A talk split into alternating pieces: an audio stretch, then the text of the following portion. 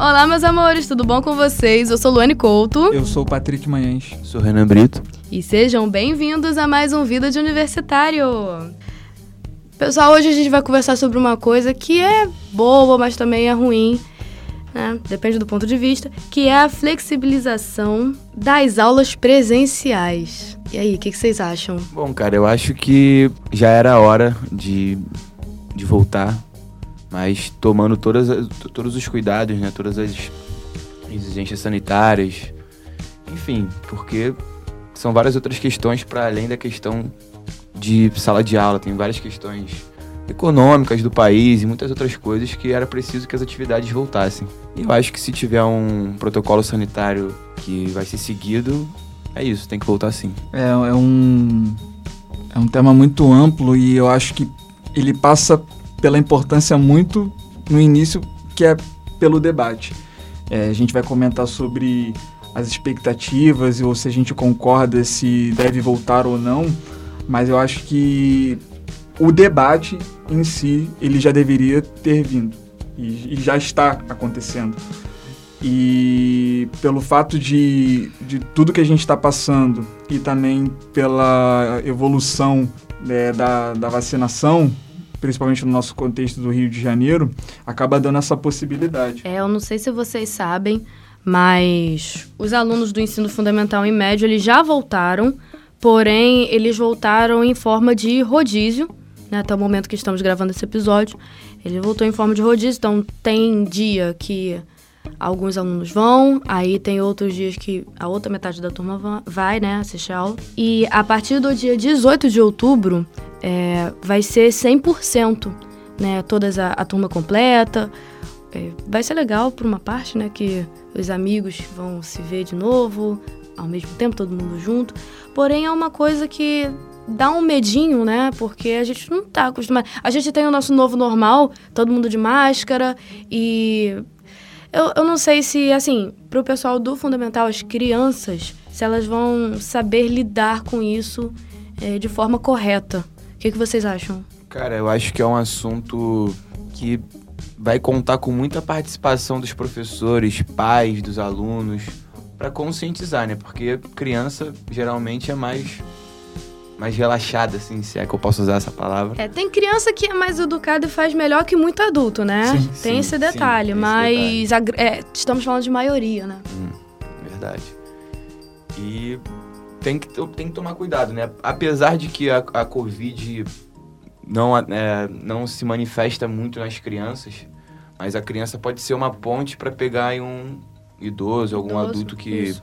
tem alguma comorbidade, então realmente tem que ter bastante cuidado. Mas aí eu volto a falar na minha primeira, eu volto a falar o que eu falei na primeira, na primeira fala, que eu acho realmente que chegou uma, uma etapa que tem que voltar. Porque já, a gente já vai entrar em, sei lá, dois anos, né, aí de, Isso. de que as aulas pararam e alguma hora tinha que voltar. E pelo menos a, a vacinação já tá mais. Já tá mais rápida, Encaminhado. já tá encaminhada. Mas você acha que o pessoal tá preparado pra isso? Eu, eu não sei, não sei. Acho que depende muito do contexto, né? Porque, assim, somos pessoas, cada um pensa de uma forma, cada um teve um. pode ter tido uma perda também.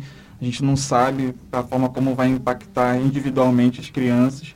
Porque, por exemplo, pode ter alguém que possa ser relaxado e a outra pessoa pode tomar um grande de um cuidado, o que deveriam, na verdade, todos fazer. É, o que vai. O que vale muito prestar atenção é como elas vão levar tudo que elas tiveram nesse, nesse um ano e meio de intervalo com relação à pandemia para levar de volta para a sociedade. Porque, por exemplo, a utilização de máscara, que apesar da segunda dose é necessária ainda, a utilização de álcool gel, se o estabelecimento também, não só as escolas, mas as outras atividades que est- estão retornando aos poucos. Isso tudo depende de, um, de uma responsabilidade muito coletiva, porque se um ceder, se um não se cuidar, você pode botar a vida de muitas pessoas em risco. Então eu acho que nesse sentido é, é, é- é o necessário o, o- o alerta, sabe? Eu entendo a, a volta, é, eu entendo a necessidade da, da- dessa volta, mas eu acho que precisa de ser mais debatido porque pelo fato da delicadeza do assunto. Uhum. Porque, pelo que tudo que o país se tornou, né? Porque, pô, estamos a 600 mil mortes, né? De uma forma geral. E também, como você falou, de, de pessoas que perderam pessoas na pandemia, o número de crianças que ficaram órfãs Sim. altíssimo, né? Nossa. E para além de um preparo de protocolo sanitário, também tem o, o aspecto mental, né? Que tem que ser visto nos colégios, principalmente com psicólogos, enfim. É, eu, eu acho que vai ser bem complicado, mas é exatamente isso tudo que vocês falaram. Tem nem mais o que falar sobre isso. Mas eu vou trazer essa conversa assim pra nossa realidade, porque mas eu vou trazer pra nossa realidade, né? Porque aqui na Universidade de Castelo Branco, a gente já tá tendo, nós não, né, mas já tem alguns cursos que são da área da saúde que já estão tendo algumas aulas práticas de forma presencial. Porém, a partir do primeiro semestre do ano que vem, 2022, todas as aulas vão ser presenciais. E dá um medinho, né?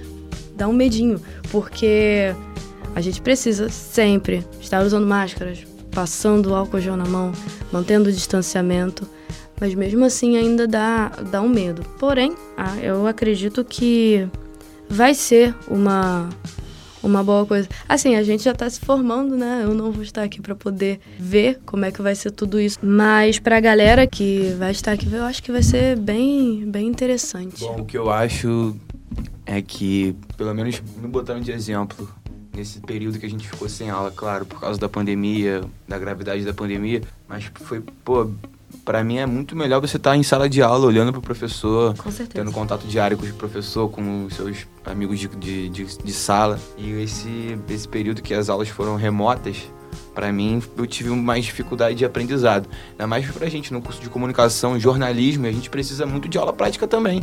Assim como a galera da saúde, mas a gente, Uhum. pô, precisa do estúdio pra produzir, pra aprender.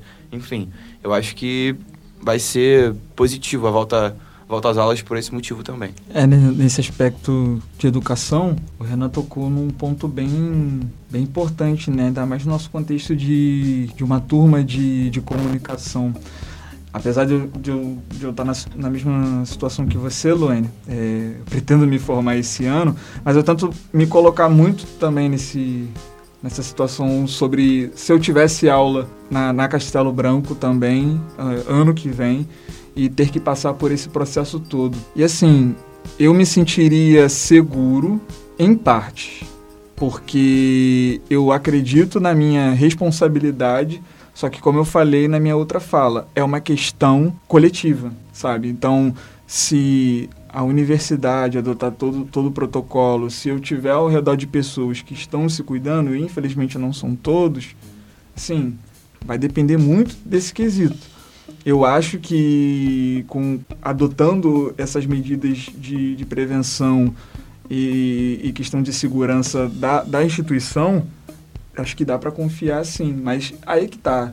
Transporte público, é, contato com pessoas na, na rua. É, porque é, são, assim. são tópicos assim que, por exemplo, são- é, é um chãozinho, sabe? É uma distância considerável da minha casa para a faculdade. Essa é a questão, porque assim, dentro da- da- das salas, a gente vai estar com o ar-condicionado ligado, que dificulta o, o vírus circular. Mas a questão é, a gente mora longe, né? A gente falou um milhão de vezes que a gente, que a gente mora em Campo Grande. Mas tem gente que, que mora muito mais distante. Tipo, a nossa colega mora lá em Seropédica. Pega um, um ônibus que é totalmente fechado. E como é que vai ser, tipo, pra ela enfrentar Que isso geralmente tudo? está lotado. Lotado, E ônibus que geralmente lotado. essas pessoas têm contato com outras pessoas idosas. É, isso, esse é o. Eu acho que o perigo maior tá nisso, não é nem dentro da universidade em si, porque eu sei que a gente vai seguir o protocolo. Mas eu acho também que tem que rolar uma campanha mais forte ainda de conscientização à vacina. Sim. Porque a vacina vai ser uma chave para evitar qualquer problema relacionado a. Não vai evitar que a gente pegue o vírus, porém vai evitar mortes. E além, e além da vacina, que acho que é o fator mais importante, mas também de utilização de máscara e álcool em gel, sabe? Porque, embora esteja bem claro para muitos de nós, assim, tem gente que ainda não faz, sabe? Sim. Então é, é necessário. E também uma fiscalização com relação a isso. Pô, por que você não tá usando a máscara, sabe? Tem que, tem que ter esses tipos de abordagem também. Porque Não. senão, se, se, o- se vê que alguém tá relaxando, cara. E teve algum lugar do Brasil que me fugiu a memória agora aonde, mas tiraram a obrigatoriedade de máscara, né? Se eu não me engano foi em Duque de Caxias. Eu acho que foi Duque de Caxias, eu cheguei a ler É. isso. E é bizarro pensar que isso tá acontecendo, né? Sim. E ao mesmo tempo que isso tá acontecendo, a gente tá falando em volta às aulas. Então tem muita coisa realmente para ser vista, mas com tudo isso, eu sou a favor de que as aulas voltem sim. É, Renan, você mencionou antes que você teve. Você teve uma dificuldade para poder aprender pela aula remota. Acho que não era nem aprender, cara, era talvez Comunicação, né? É, é, a comunicação, sim. o virtual, acho que nada vai ter a, nada, tudo é a sala de aula, você olhar pro conteúdo do professor, ouvir a explicação dele ali com seus próprios olhos, eu acho que pra mim, pelo menos, é bem- é- faz total diferença. Até o, o professor Júlio estava falando sobre isso, né, no último programa, ele, na entrevista que ele deu pra gente. Aliás, pessoal, no episódio anterior a gente fez uma, um especial Dia dos Professores, tá bem legal. Então, dá uma olhadinha lá depois que acabar esse episódio. Dá uma moral.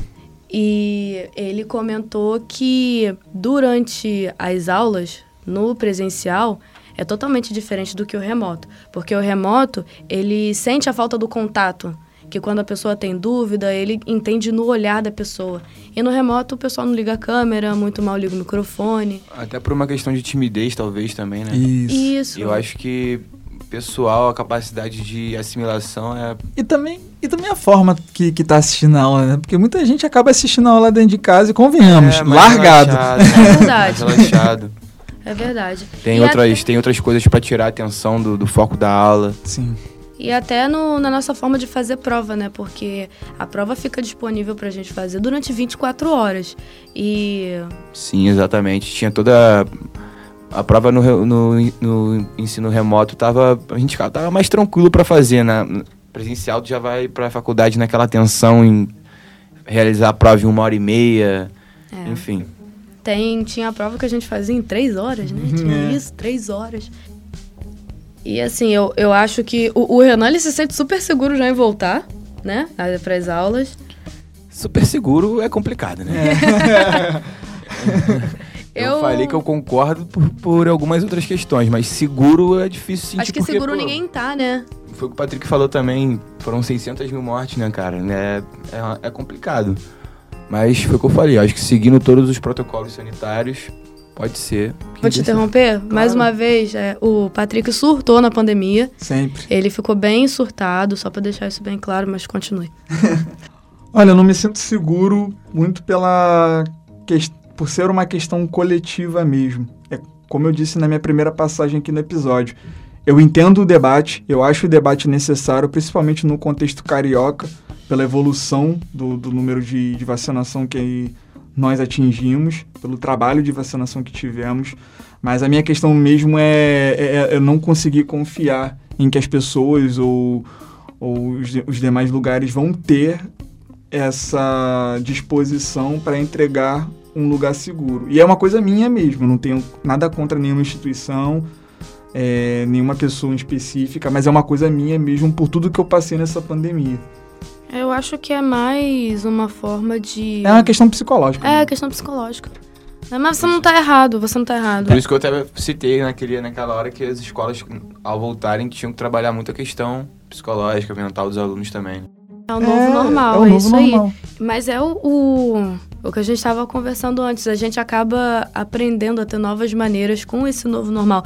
Coisa que em países asiáticos já, o pessoal já está acostumado, que é usar máscara. Eles usam máscara na rua, tipo, antes de pandemia. É lavar a mão toda hora. Respeitava o distanciamento. Respeitava o distanciamento. É uma coisa que nós brasileiros, que somos calorosos, né?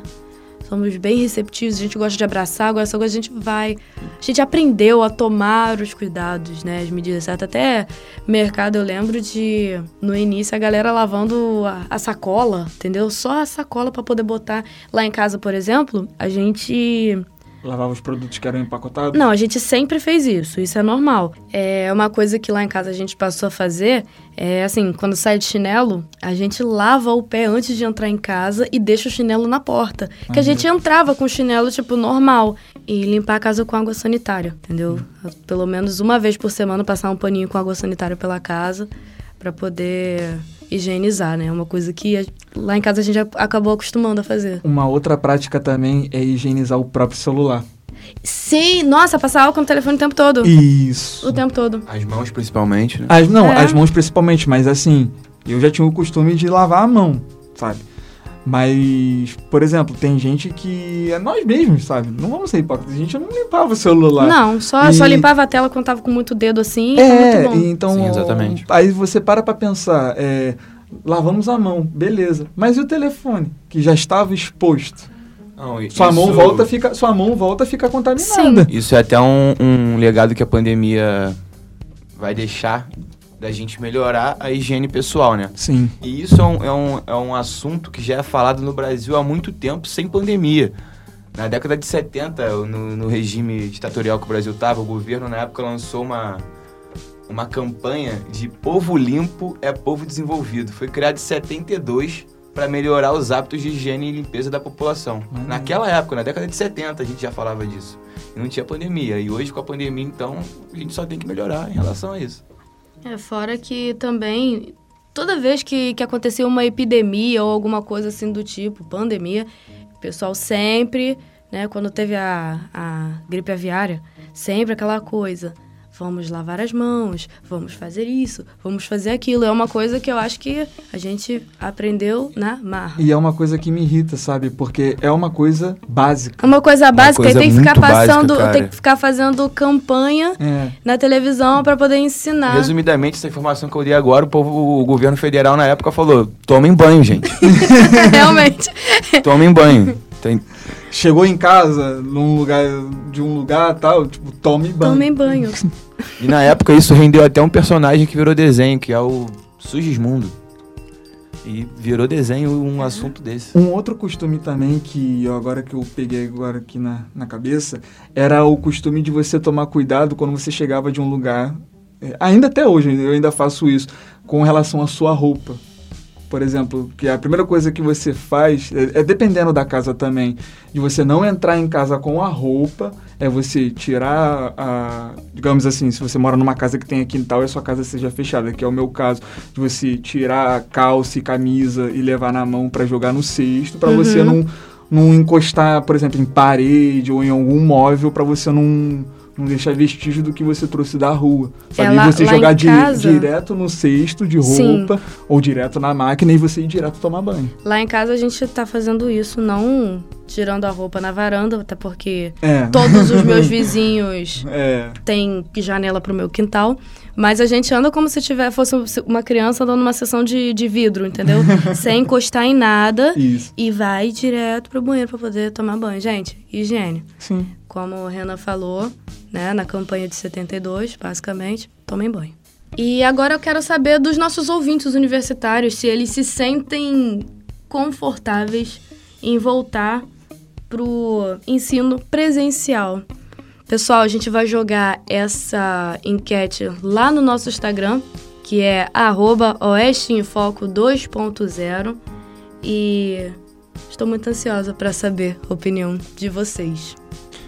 E se vocês tiverem alguma sugestão de pauta ou algum assunto que vocês queiram ouvir, o nosso endereço é zonoesteinfoco.ucb.gmail.com E é isso, gente. Tô muito feliz de mais uma vez estar aqui conversando com vocês. E muito obrigada, Patrick. Muito obrigada, Renan. É, eu que agradeço. É mais uma edição e um tema que é bastante importante, né, da gente discutir. Foi um Uhum. grande prazer de estar aí mais uma vez. Também agradeço, sempre, sempre bom ter a oportunidade e o espaço que a gente tem para estar trocando essa ideia. E principalmente trocando ideia, compartilhando ideia, aprendendo. E é isso, tamo aí. É isso. Eu sou Luane Couto e muito obrigada a vocês, ouvintes, por estarem conosco. Esse podcast é uma realização dos alunos de jornalismo da Universidade Castelo Branco e tem a produção de Bruno Silento. Até a próxima! Até a próxima. Até a próxima.